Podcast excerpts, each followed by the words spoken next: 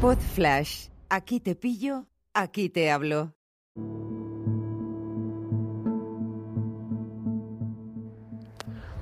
Hola a todos, ¿qué tal? ¿Cómo estáis? Muy buenas noches. Hoy es 7 de agosto de 2021. Estoy aquí en la terraza de casa. Hace una noche fantástica en Madrid.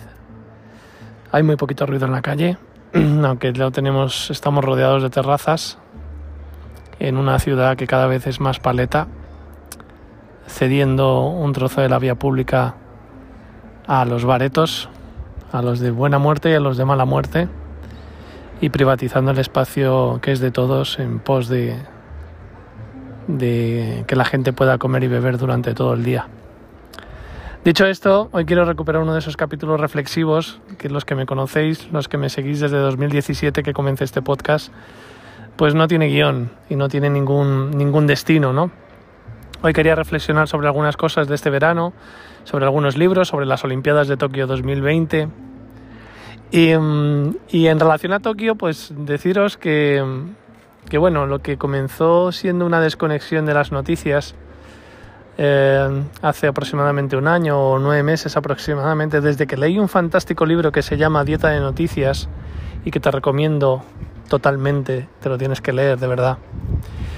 Como digo, desde que me leí ese libro, comencé una intencionadamente a, a informarme menos de las noticias, sobre todo lo que tiene que ver con la televisión, ¿no? con esas noticias de la televisión. Y no se trata de aislarme del mundo, sino que se trata más bien de, de, de coger lo que me interese, de lo que me interese estar informado y profundizar en ello. Y lo que he hecho ha sido centrarme en las cosas que me interesan para, para mi trabajo, para mi emprendimiento. Lo que sé yo de fondo son las risas de mis hijos.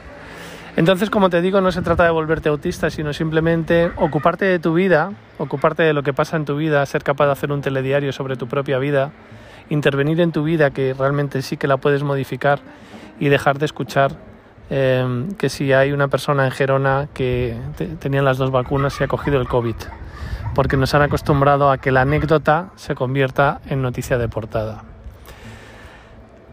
Este verano llevo días, días, semanas sin ver las noticias de la televisión de forma totalmente natural. Como digo yo, lo que importa es el pozo. Lo mismo que en su día al ponerme en forma dejé de ver, dejé de, tomar Coca-Cola y hace dos años que no tomo una Coca-Cola y no hay en casa Coca-Cola, ninguno toma Coca-Cola en casa.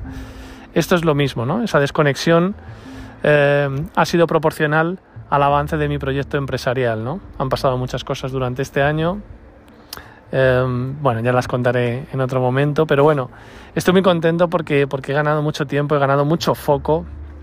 El ayuno intermitente también me ayuda mucho por las mañanas eh, para, para, tener claridad mental y no tener al cuerpo continuamente esclavizado procesando, procesando comida. Y bueno, te decía lo de Tokio porque, porque he dejado de ver las noticias y de las Olimpiadas he visto muy poco realmente.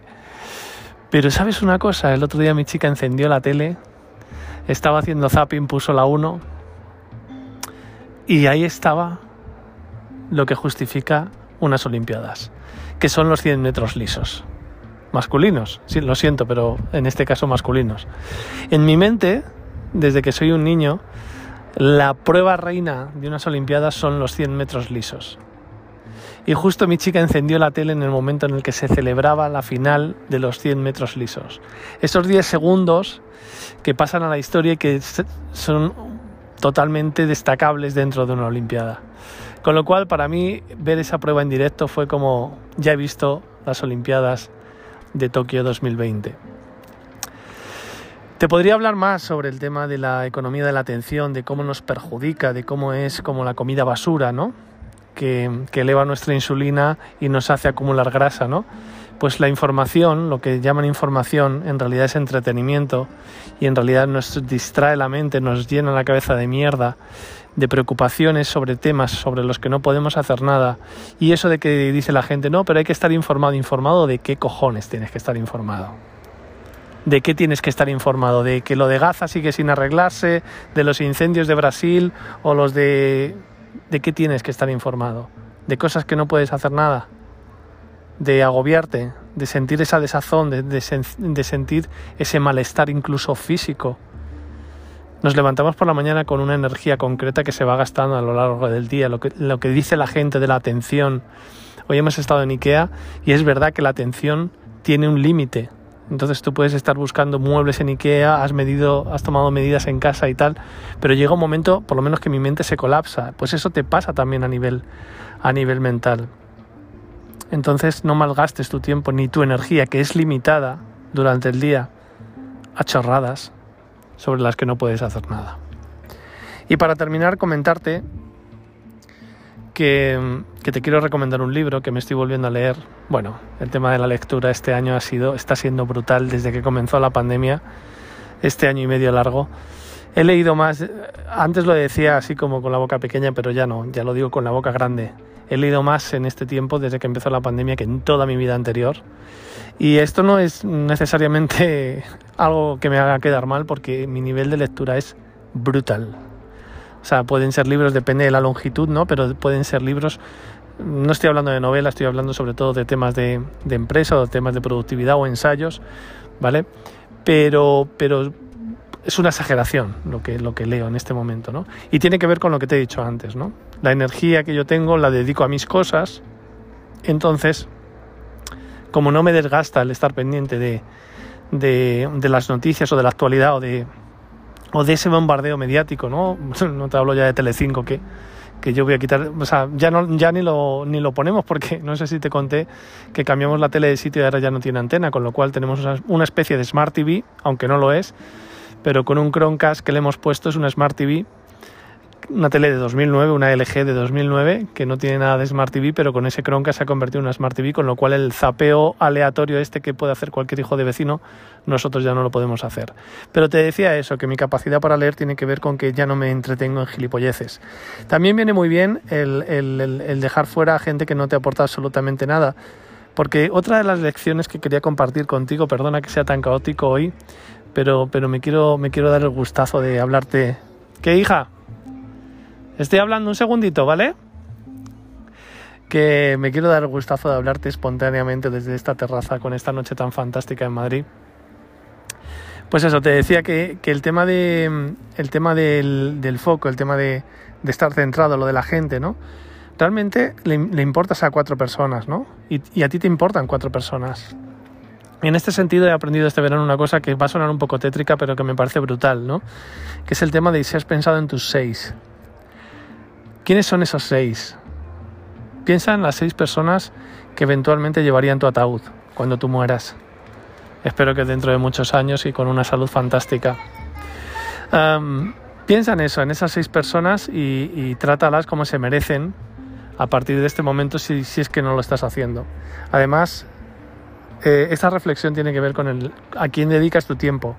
Esas personas que realmente se acuerdan de ti, te dan oportunidades, te invitan a cenar a su casa, conversan contigo, se preocupan por ti.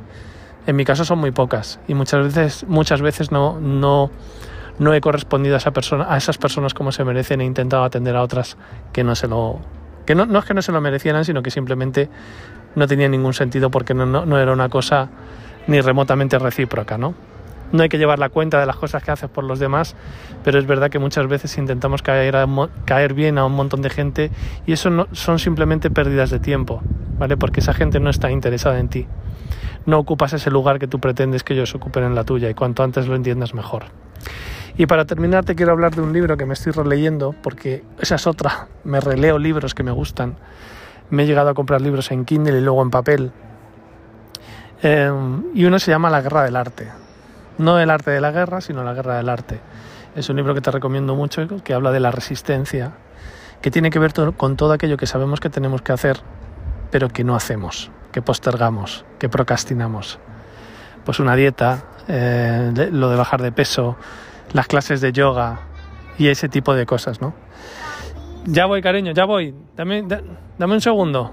Me reclaman mis hijos.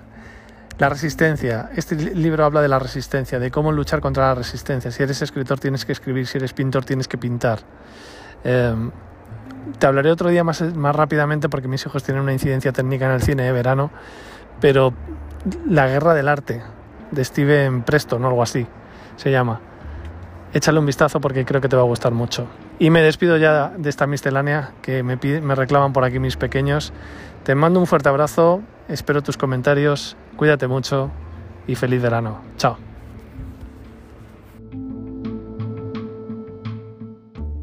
Una producción ático de